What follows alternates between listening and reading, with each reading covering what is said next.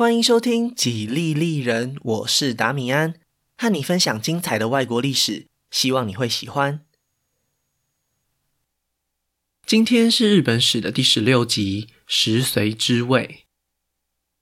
在节目开始前，先提醒大家一下，这集节目里会提到许多第十五集的内容，如果还没听过或是没有印象，请先稍微复习一下，不然很快就会不知道我在讲什么东西。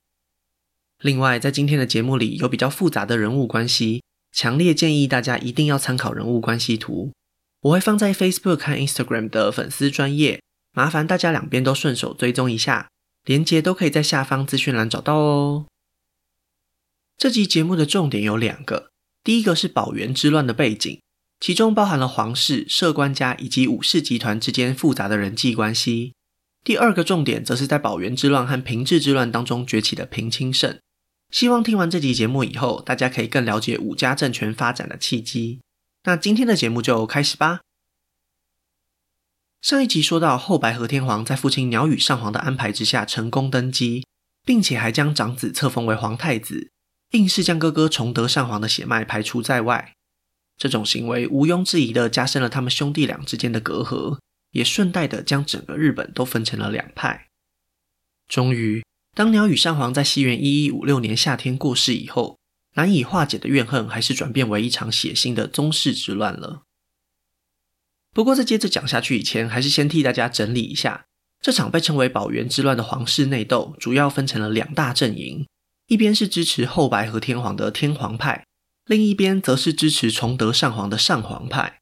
由于上一集节目的焦点都放在几位皇室成员之间的恩怨。所以这集节目的前半部分会先花很大的篇幅来介绍分队的过程，大家也比较能够对保元之乱有一个清楚的认识。在这场冲突之中，核心当然就是两位皇室的领袖了。不管是新上任的后白河天皇，还是在政坛打滚多年但从未掌握实权的崇德上皇，他们都有资格来争夺统治日本的权利。这也是在院政体制下自然而然产生的结果。主导院厅的上皇总是企图想要掌控天皇，而天皇也一直都不想受人摆布，不断尝试要获得更多的政治权力。在过去几十年的院政时代里，掌控院厅的白河上皇以及鸟羽上皇一直都是天皇的直系血亲尊亲属，所以可以非常有效地压制住天皇们的反抗。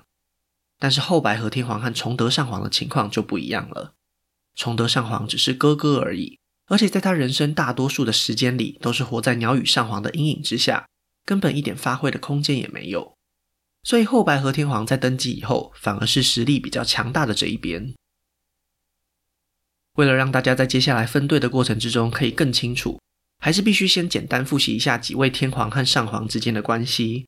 大致上来说是这样的：鸟羽上皇因为过去曾经受到白河上皇的控制，所以非常怨恨白河上皇。而偏偏白河上皇最爱的曾孙就是崇德上皇，所以鸟羽上皇也连带的非常讨厌这位儿子。虽然他曾经把所有的希望都寄托在敬畏天皇的身上，但是非常不幸的是，敬畏天皇体弱多病，比鸟羽上皇还早一年过世。于是鸟羽上皇也只好转为支持后白河天皇。这种不公平的待遇让崇德上皇对弟弟后白河天皇非常不满，而这一切皇族内的恩恩怨怨。就是接下来分队最重要的背景。首先，第一个卷入这场政治风暴的是被称为摄官家的藤原北家嫡系。如果大家还有印象的话，在上一集节目里有提过，关白藤原忠实曾经和鸟羽天皇私自讨论婚约，并没有经过院厅的同意，因此严重的激怒了当时掌权的白河上皇。藤原忠实的关白身份也立刻就遭到了剥夺，由他的长子藤原忠通来接任。有些人可能会想，既然藤原忠实这么不听话，为何还要让他的长子来接任官白呢？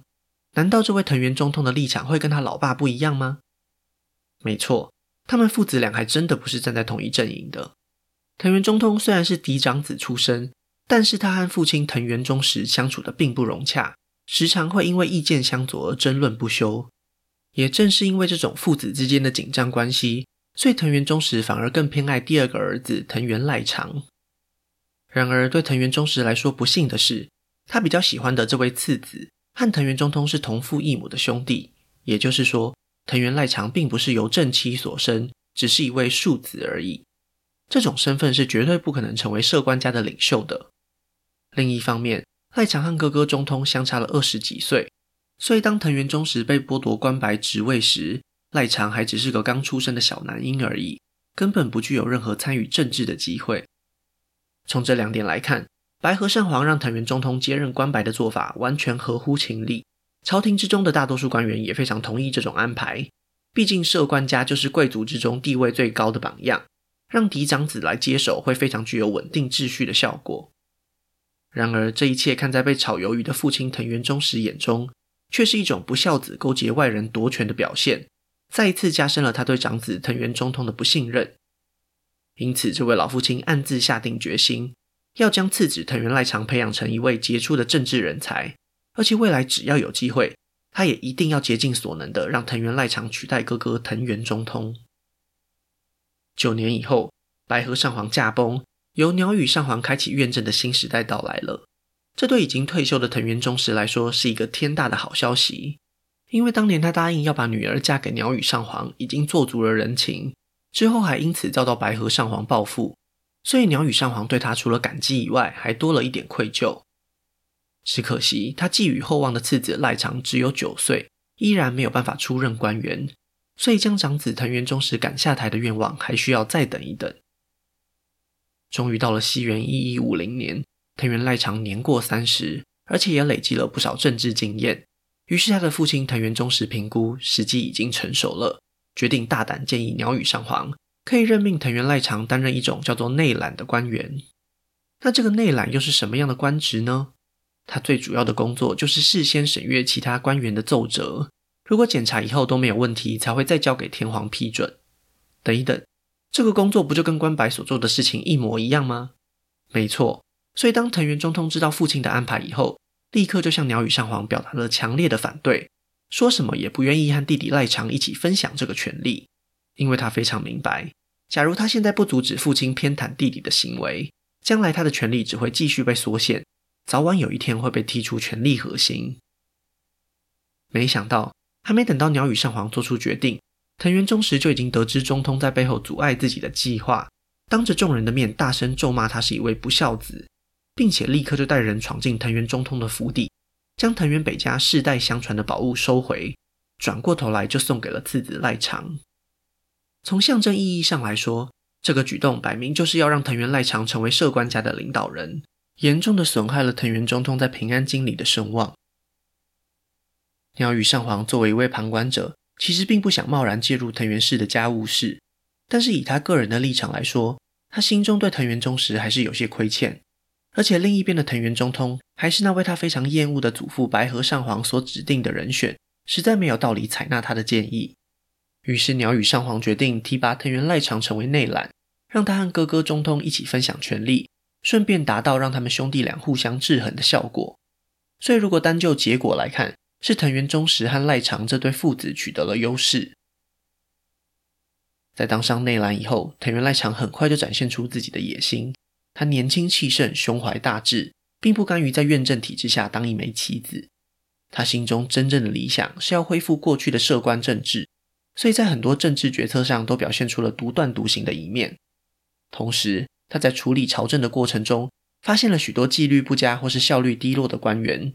对他们的态度非常严厉，一点情面也不留，所以在无形之中也树立了不少敌人。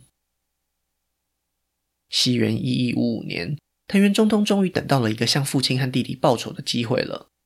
就在这年，体弱多病的近卫天皇过世，藤原中通也开始在平安京里散布谣言，指控弟弟赖长找人施法诅咒近卫天皇。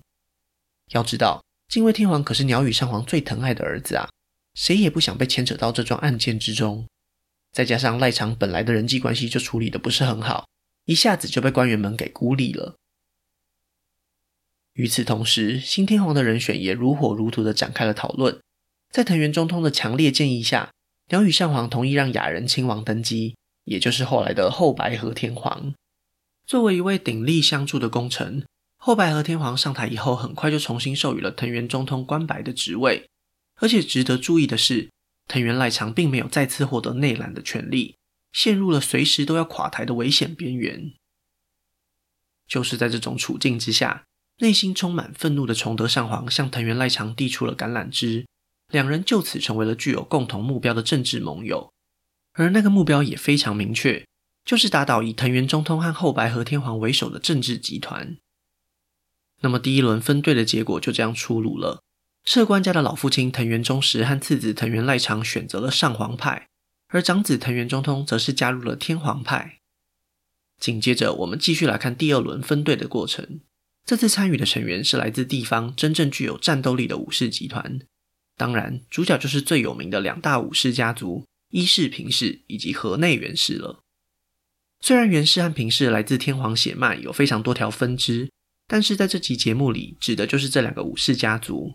为了避免大家误会，接下来都会用源家和平家来称呼他们。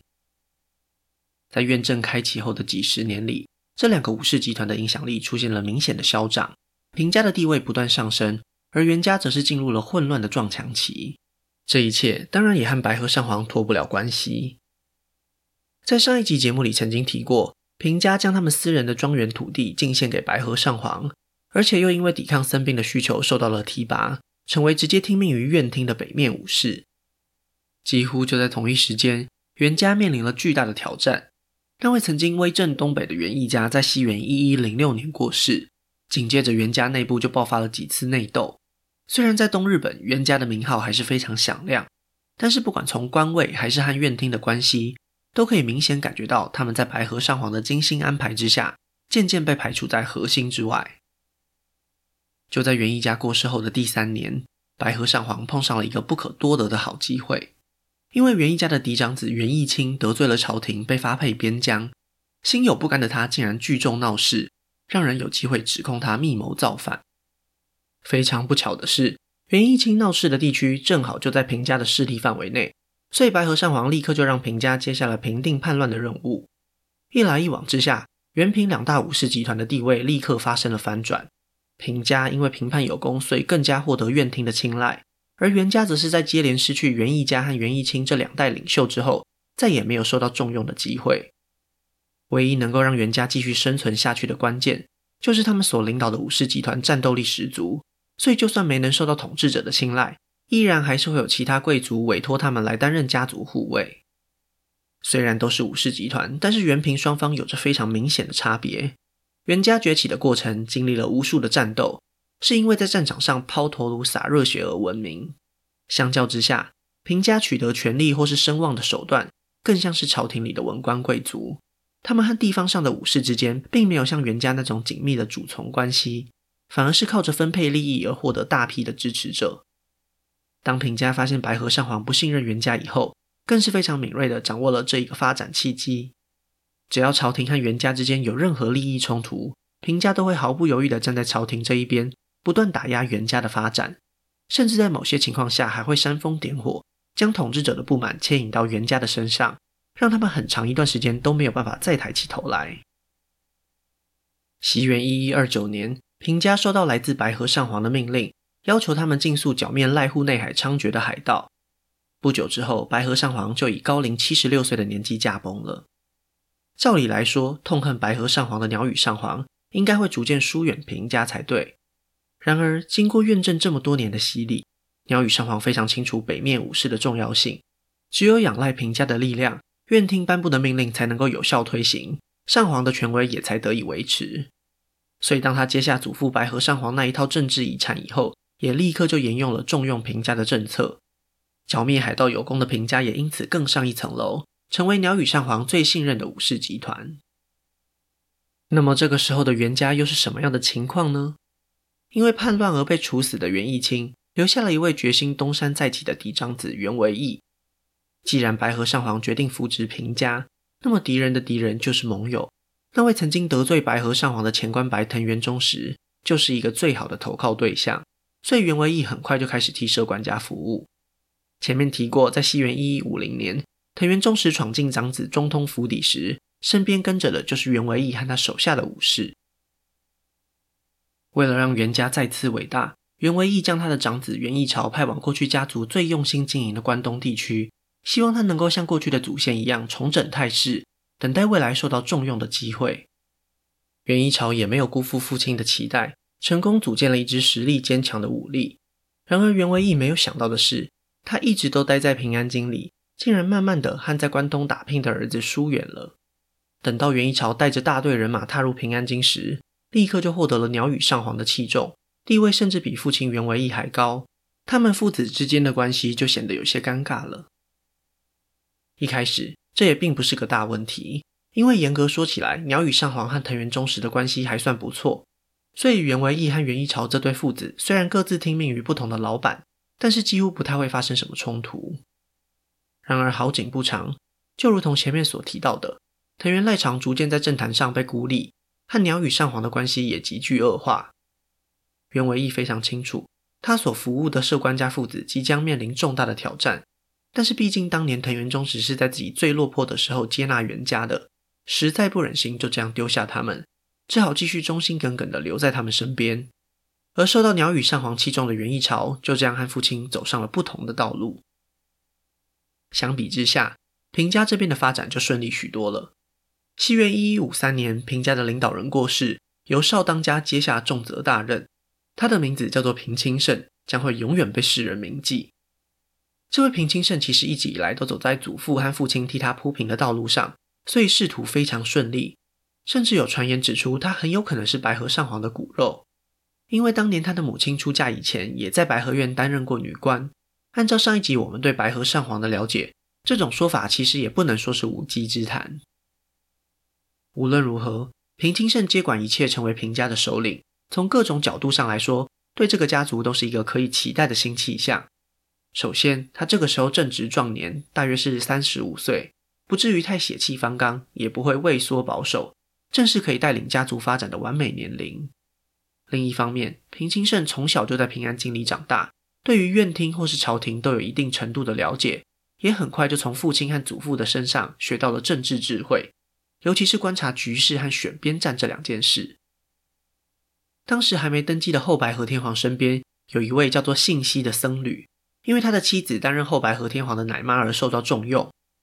这位信息对局势的判断非常准确，他已经猜到未来摄官家内部的纠纷必定会和皇族之间的冲突纠缠在一起，能够在这种混乱之中决定局势走向的，就是货真价实的武装力量。既然源家已经分裂成源为义和源义朝两支，那么谁能够掌握平家，谁就掌握了未来。于是信息很快就找上了平清盛。经过几次互动以后，双方发现彼此之间有着非常高度的相似性。他们都不喜欢源家，也同样都对中国非常感兴趣。当时的中国正值商业发展非常兴盛的宋朝，信息非常渴望和宋朝建立正式的贸易管道，借此解决长期困扰日本政府的财政问题。如果从这个目的来看，掌控濑户内海的平清盛就是最佳的盟友。对内他可以稳定政局，对外又能够合作发展海上贸易，有钱大家赚，何乐而不为呢？在这种背景之下，信息成功拉拢了平清盛。不过，由于平清盛的叔叔平忠正早在多年以前就开始负责保护崇德上皇，所以这对叔侄也走上了两条不同的道路。保元之乱前的分队终于就此结束。在这边帮大家整理一下第二轮分队的结果。源家这边，父亲源为义加入了藤原忠实所在的上皇派，长子源义朝则是因为受到鸟羽上皇重用而加入了天皇派。而平家这边，与信息结盟的平清盛加入了天皇派，他的叔叔平忠正则是加入了上皇派。一切都准备就绪，只等待鸟羽上皇咽下最后一口气。西元一一五六年的夏天，闷热的院厅里。病危的鸟羽上皇召集了源义朝在内的源家武士，将守护皇宫和院厅的任务交给他们。之所以鸟羽上皇会这么做，也不是没有原因的。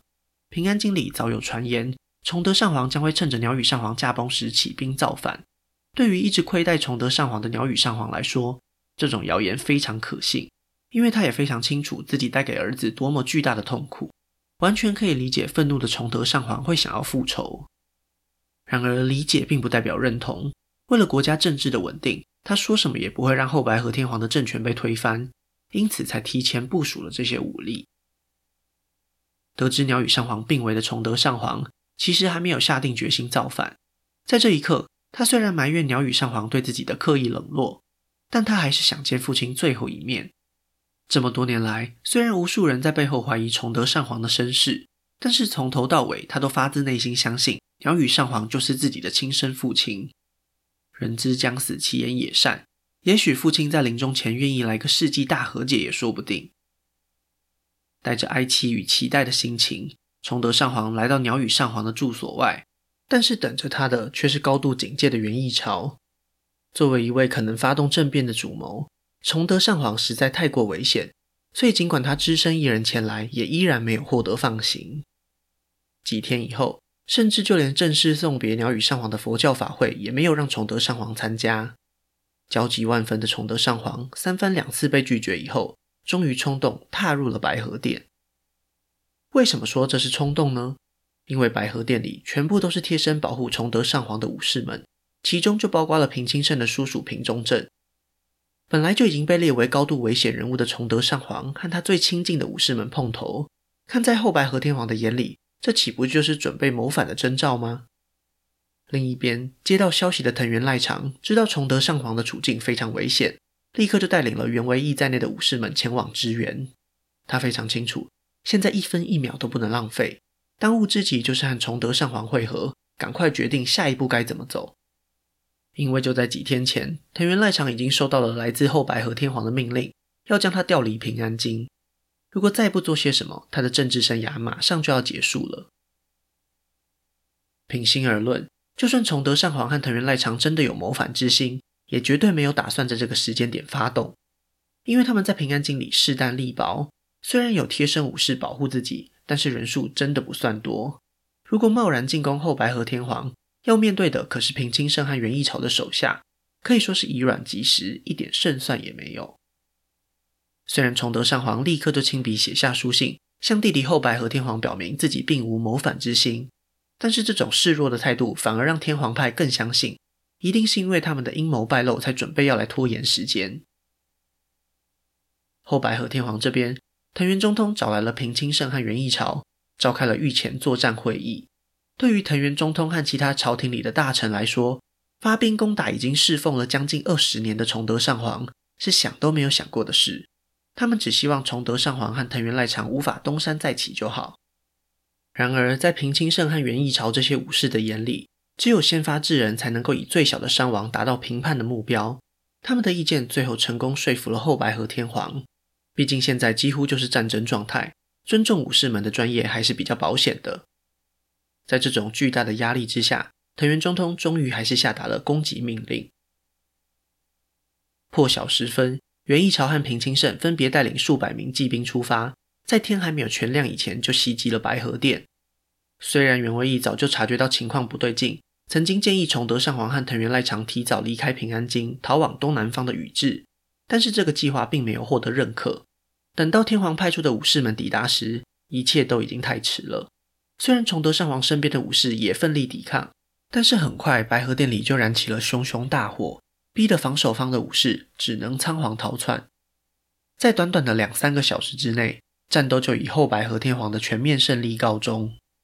崇德上皇在向其他皇族求救失败以后，只能无奈选择投降。而藤原赖长的下场更加悲惨，他在混战之中脸部中箭，带着重伤逃往平城京，向跑来这里避难的父亲藤原忠实求救。不过想也知道，藤原忠实都自顾不暇了，哪有余力帮助他最疼爱的这位儿子呢？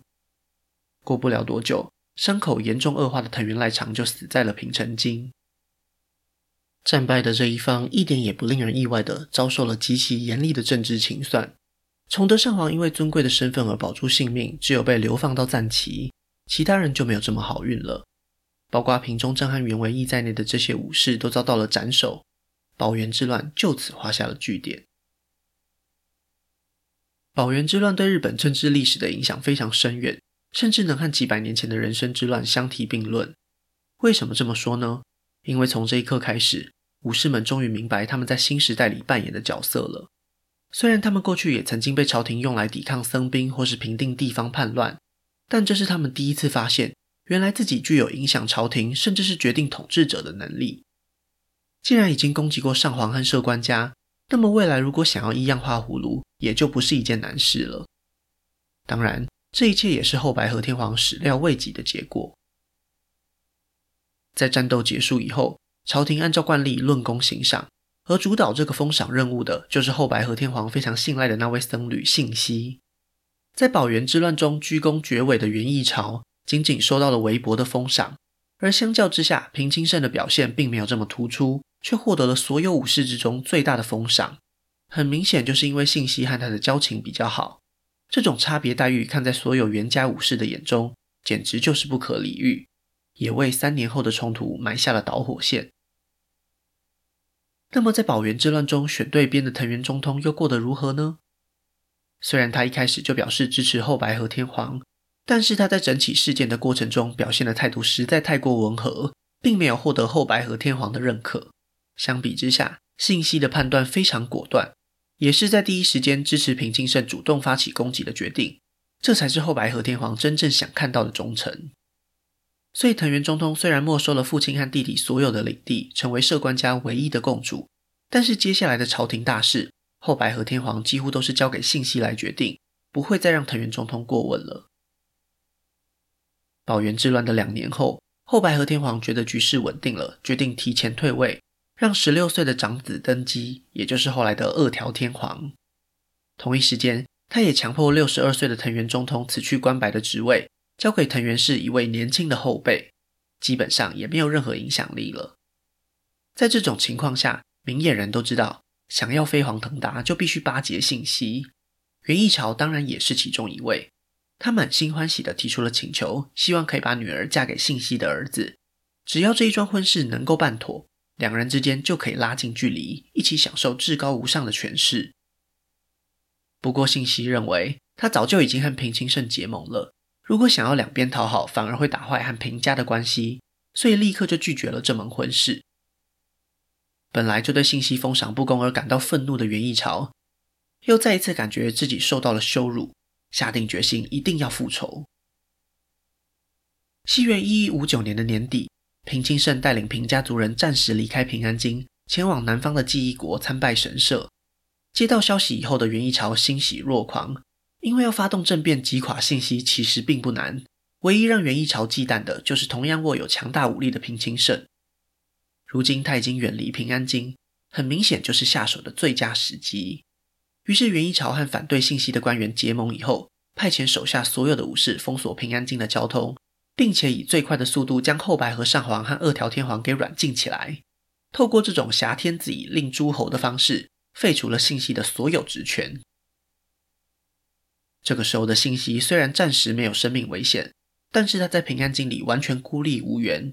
于是就在等不到平清盛回来的情况下，绝望的自杀了。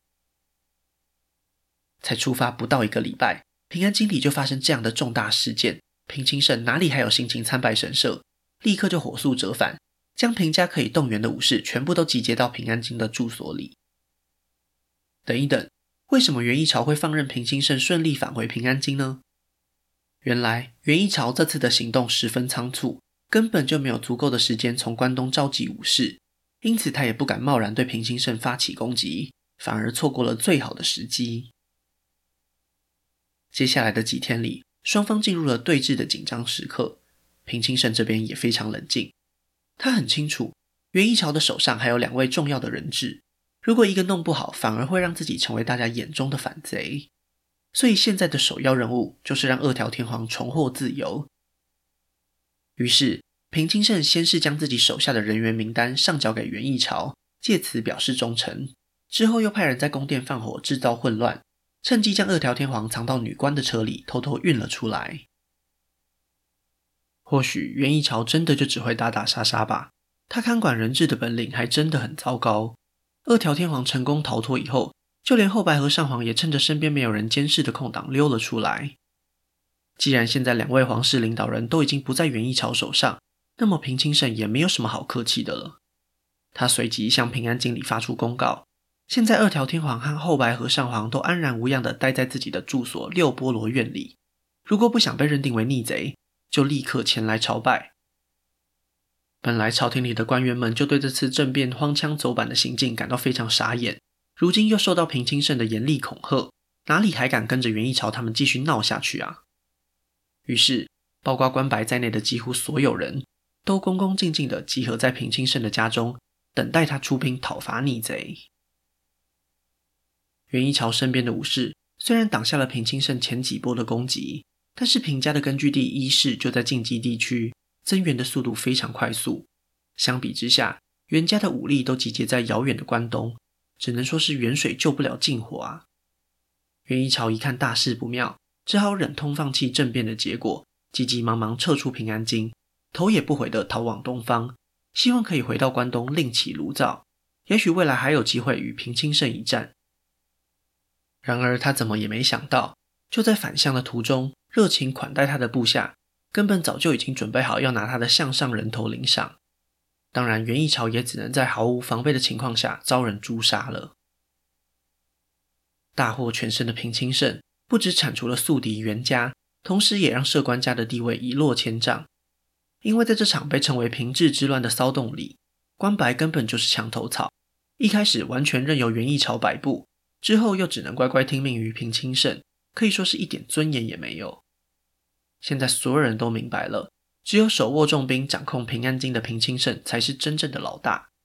不管他现在支持的是后白河上皇还是二条天皇，都已经不再重要，因为属于武士集团的时代已经到来了。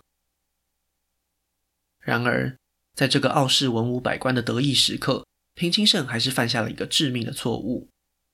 在元一朝死后，他的长子和次子也都跟着一起遭到处决。第三个儿子袁赖朝虽然只有十三岁。但是以当时的标准，上过战场就已经算是成年了，也应该要跟着两位哥哥一起共赴黄泉。就在袁赖朝即将要惨遭毒手时，平清盛的继母站了出来。他向平清盛表示，袁赖朝长得实在太像自己一位不幸夭折的儿子了，希望平清盛给自己一个面子，放过这个小男孩吧。基于孝道，平清盛勉强同意了继母的请求。毕竟几乎整个袁家都已经覆灭。这一位小男孩也不会有什么反抗的能力吧？但是死罪可免，活罪难逃。袁赖朝必须被流放到距离平安京非常遥远的伊豆，由专人负责严加看管。而袁赖朝其他几位还未成年的弟弟们，也交由佛寺照顾，让他们无法再和祖先们一样参与政治。谁也没有想到，平清盛这一刹那的仁慈，竟然会在几十年后掀起滔天巨浪，永远的改变了日本政治的发展。那今天的故事就先分享到这里，下一集我会继续分享更多属于日本的故事。如果喜欢我的节目，可以顺手按下关注或追踪，也拜托大家到 Apple Podcast 和 Spotify 帮我评分留言，这会对节目有很大的帮助。另外，如果想要透过行动支持我继续制作节目，在下方资讯栏也可以找到小额赞助的连结哦。